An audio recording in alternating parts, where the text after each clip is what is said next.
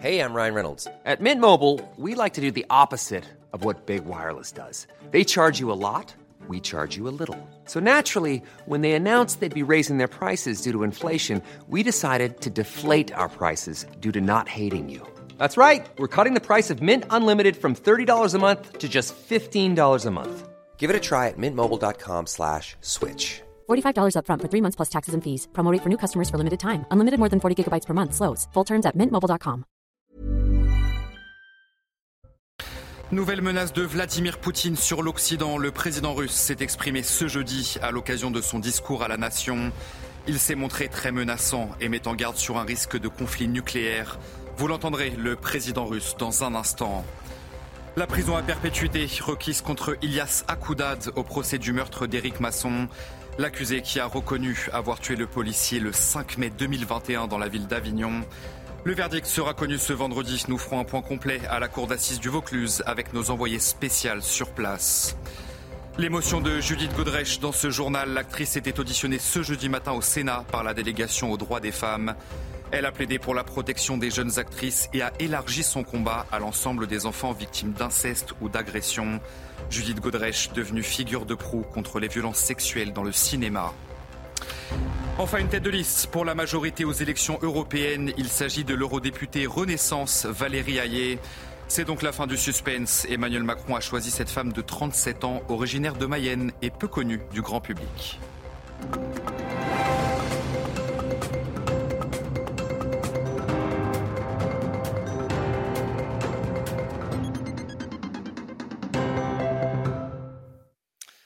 Bonsoir à tous, très heureux de vous retrouver sur CNews pour l'édition de la nuit. La réponse de Vladimir Poutine à l'Occident, trois jours après les propos d'Emmanuel Macron sur l'envoi de troupes en Ukraine.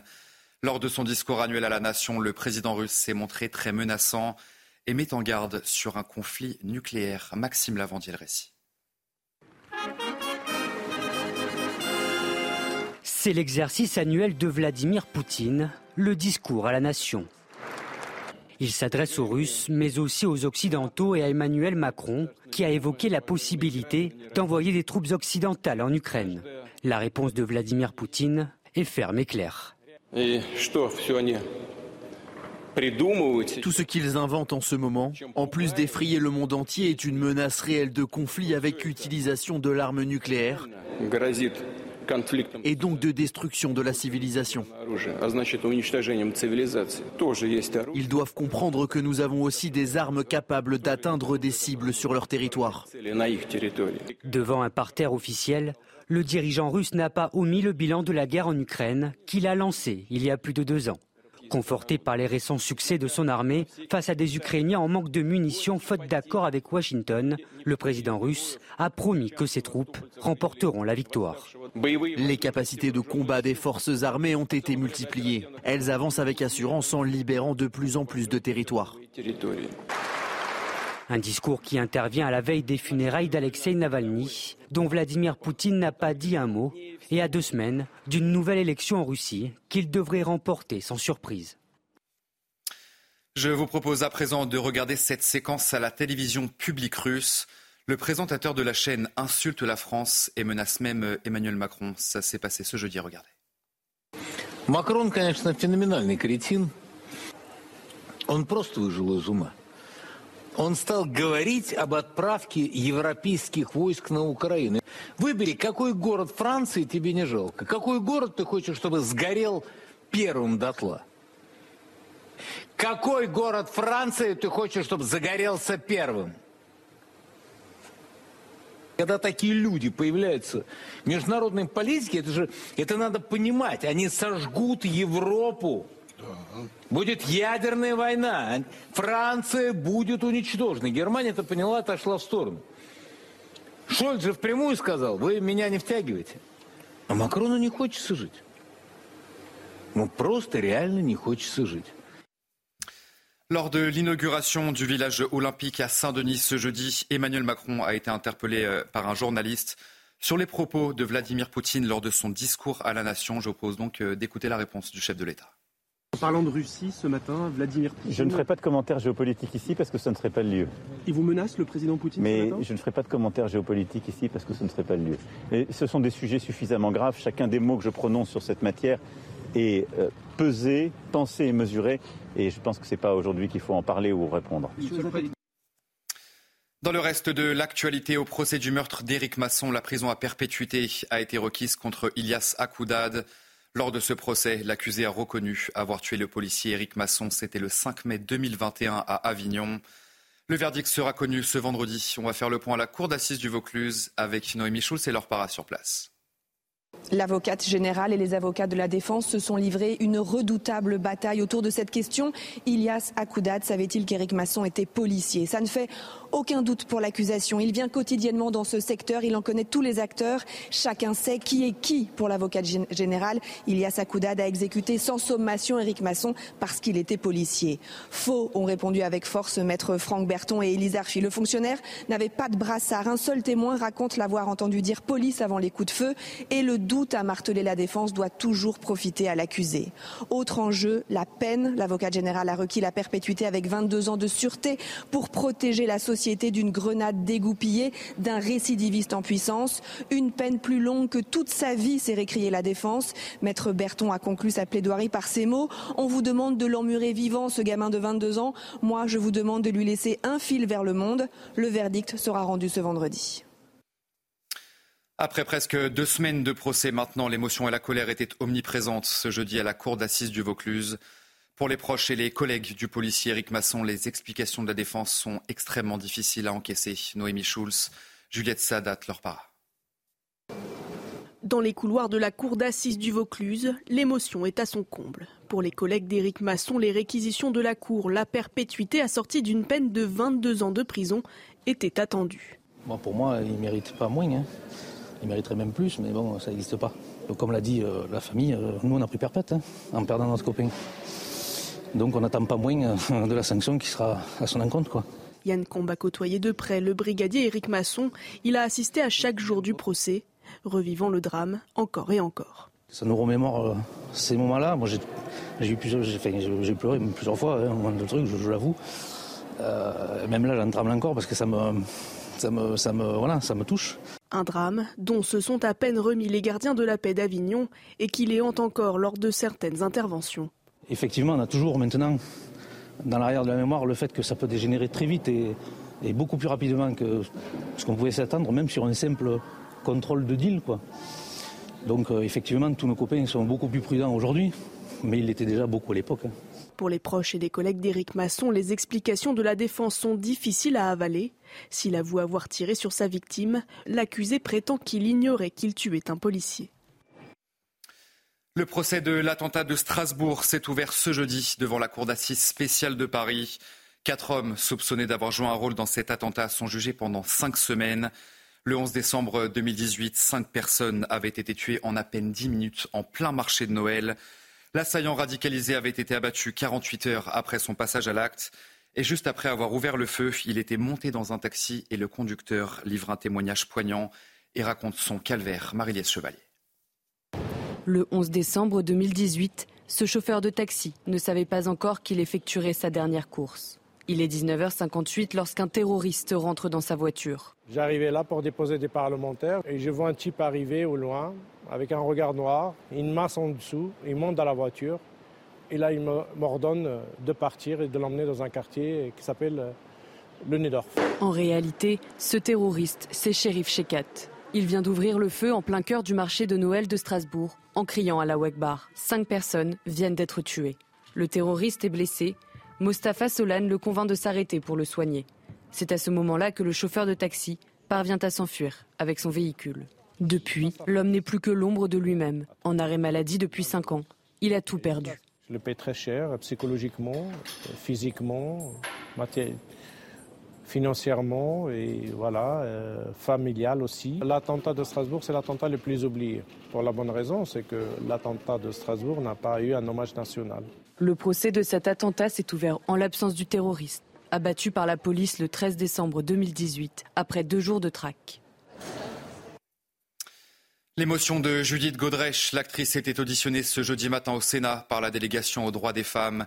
Elle a plaidé pour la protection des jeunes actrices et a élargi son combat à l'ensemble des enfants victimes d'inceste ou d'agression.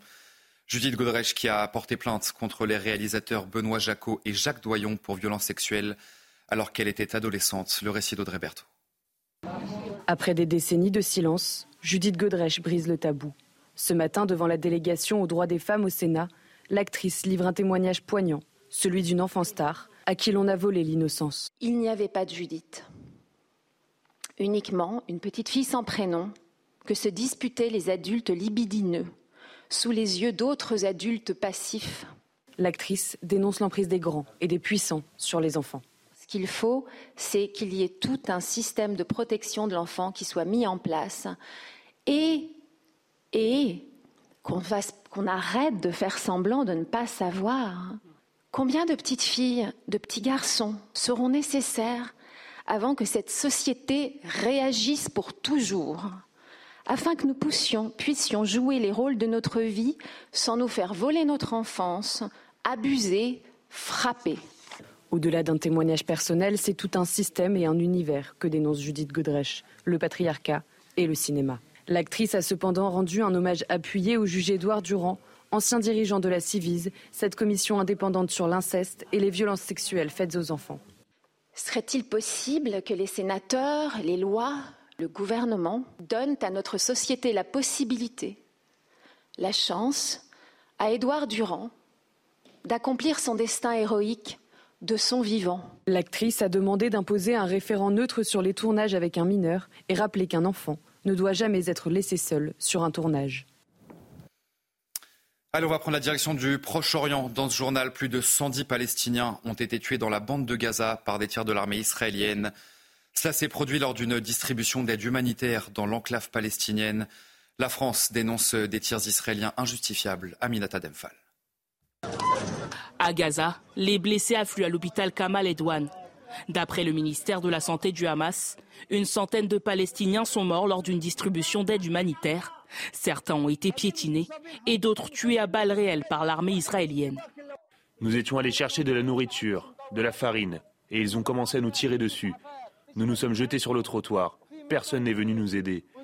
Certains ont besoin de premiers soins, mais il n'y en a pas. Sur ces images diffusées par Tsahal, des milliers de Palestiniens en proie à la famine se ruent vers ces camions chargés de denrées alimentaires. Une panique s'installe et provoque une bousculade.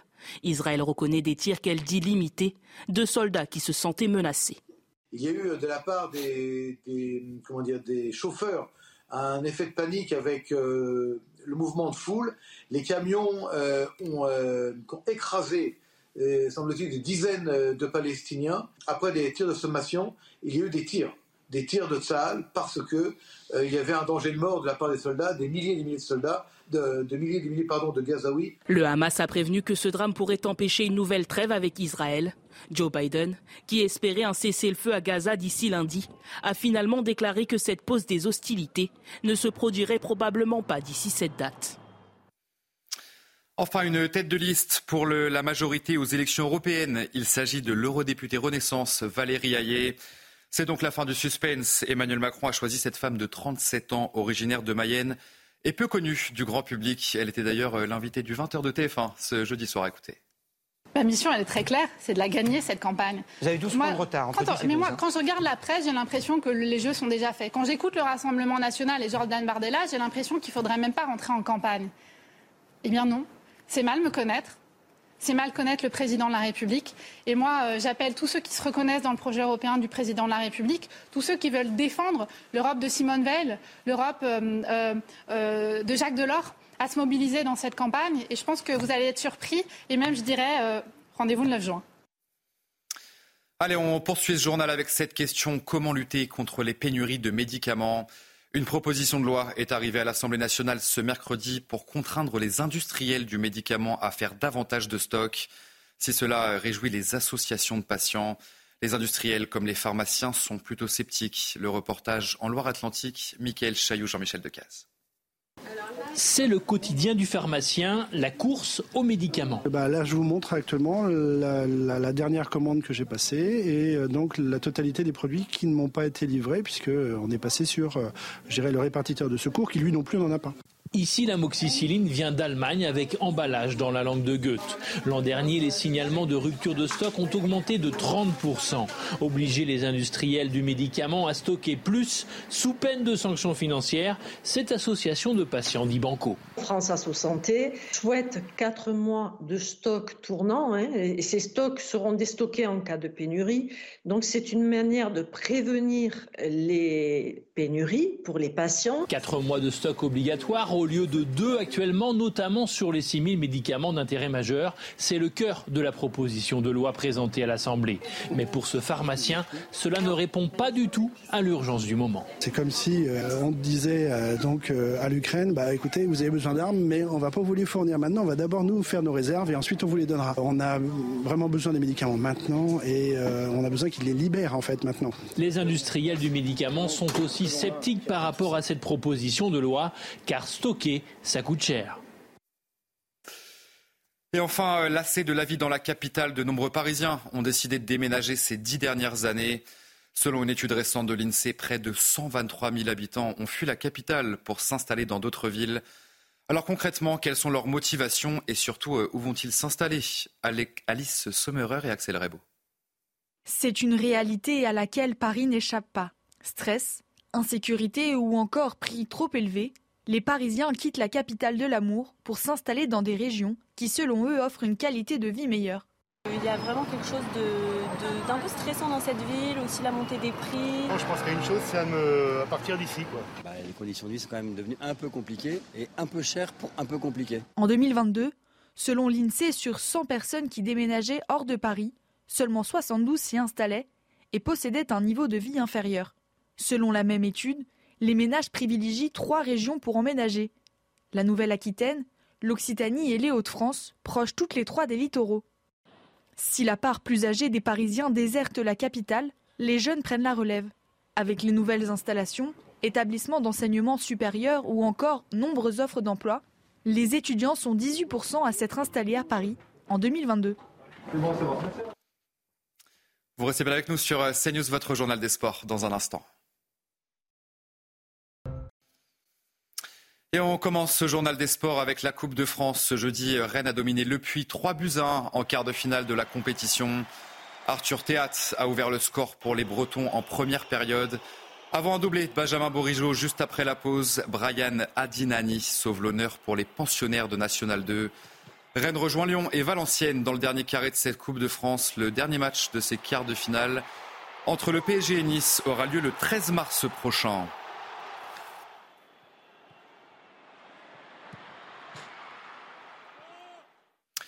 L'autre actualité football, c'est bien sûr la suspension de 4 ans de Paul Pogba pour dopage. Ce jeudi, le champion du monde 2018 a été sanctionné par le parquet antidopage italien. Le Français avait été contrôlé positif à la testostérone au cours de l'été 2023. Pogba affirme avoir ingéré involontairement cette substance et il a ensuite annoncé sa volonté de faire appel auprès du tribunal arbitral du sport. Tout ça vous est résumé par Raphaël Redon. Quelques mots de la Juventus de Turin ont sans doute changé son destin. Nous avons reçu la notification du tribunal ce matin, nous en prenons acte. Verdict. Paul Pogba est suspendu 4 ans par le tribunal antidopage italien après son contrôle positif en août dernier à la testostérone. Le Français s'est défendu immédiatement sur son compte Instagram. Je ne ferai jamais rien pour améliorer mes performances en utilisant des substances interdites. Le verdict est incorrect. Je suis triste et choqué que tout ce que j'ai construit dans ma carrière m'ait été retiré.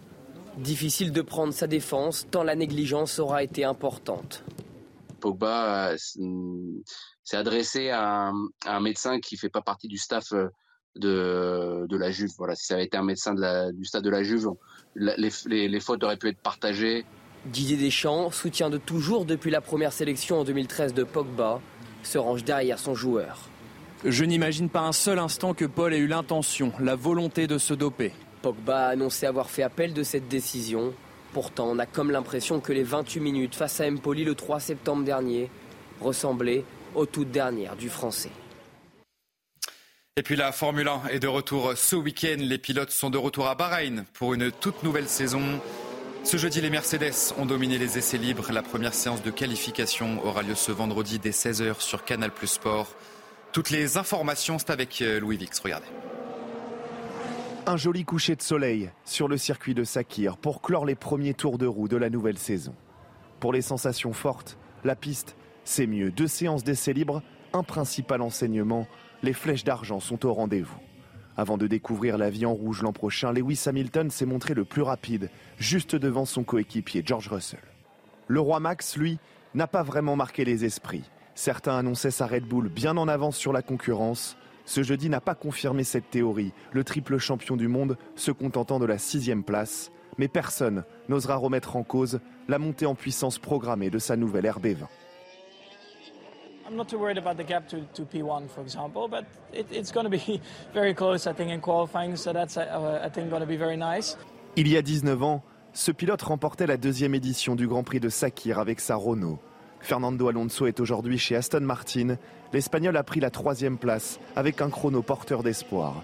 Une partie de la vérité sur le niveau réel des monoplaces éclatera au grand jour ce vendredi après-midi lors de la très attendue première séance de qualification de la saison. Et on termine ce journal des sports avec un mot de tennis et la belle victoire d'Hugo Humbert. Ce jeudi, le Français a dominé Uber Urkash en quart de finale du tournoi de Dubaï.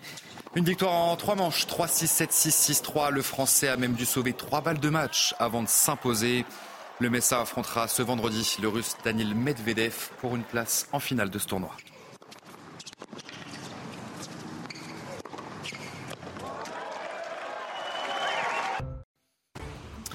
Allez vous restez bien avec nous sur CNews. On se retrouve dans un instant pour un prochain journal. Et nous reviendrons sur cette nouvelle menace de Vladimir Poutine sur l'Occident. Le président russe s'est exprimé ce jeudi à l'occasion de son discours annuel à la nation. Il s'est montré très menaçant et met en garde sur un risque de conflit nucléaire. Vous l'entendrez donc le président russe dans un instant dans notre prochain journal. Je vous souhaite une très bonne nuit à toutes et à tous. Je vous dis à tout de suite sur notre antenne. Hey, it's Danny Pellegrino from Everything Iconic. Ready to upgrade your style game without blowing your budget? Check out Quince. They've got all the good stuff shirts and polos, activewear, and fine leather goods, all at 50 to 80% less than other high end brands. And the best part? They're all about safe, ethical, and responsible manufacturing. Get that luxury vibe without the luxury price tag. Hit up quince.com slash upgrade for free shipping and 365 day returns on your next order. That's quince.com slash upgrade.